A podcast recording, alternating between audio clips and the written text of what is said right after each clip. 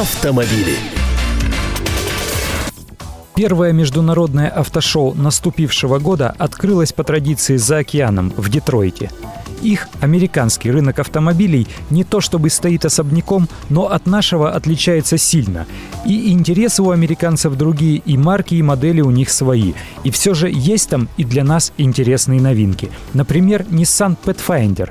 Японская компания вернулась на североамериканское моторшоу с концептом внедорожника уже четвертого поколения. Правда, он теперь скорее не внедорожник, а кроссовер, поскольку имеет вместо рамы несущий кузов. Семиместный Pathfinder будет будет предлагаться на американском рынке с 3,5-литровым мотором V6 мощностью 265 лошадиных сил и вариатором. Продажи в Штатах начнутся осенью текущего года. Toyota показала Yaris Гибрид. За основу взята модель третьего поколения с силовой установкой от Prius. Светодиодные огни фар, спойлер на крыше, 18-дюймовые колеса, диффузор на заднем бампере – таков самый маленький гибрид от Toyota, готовую к производству версию которого покажут тоже в этом году, но чуть позже. В Детройте показали родстер Mercedes SL образца 2013 года.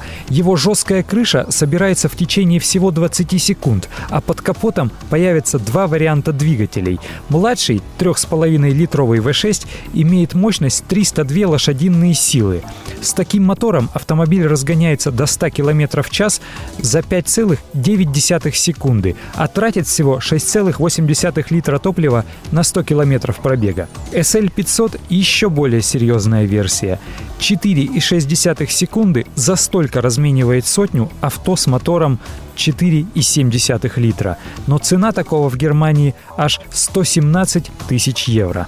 Lexus LX 570, как и обновленный Land Cruiser, получил новые бамперы, LED-огни фар, радиаторную решетку и 20-дюймовые колеса.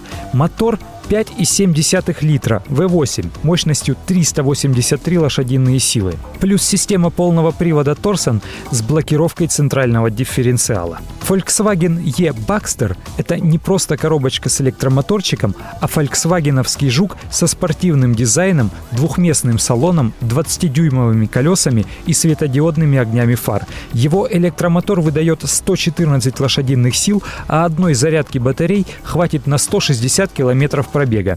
По-быстрому он заправится от обычной сетевой розетки до 80% всего за полчаса. Архив рубрики и главные автомобильные новости вы найдете на сайте КП Автору. А я Андрей Гречаник. Желаю вам доброго пути. Автомобили.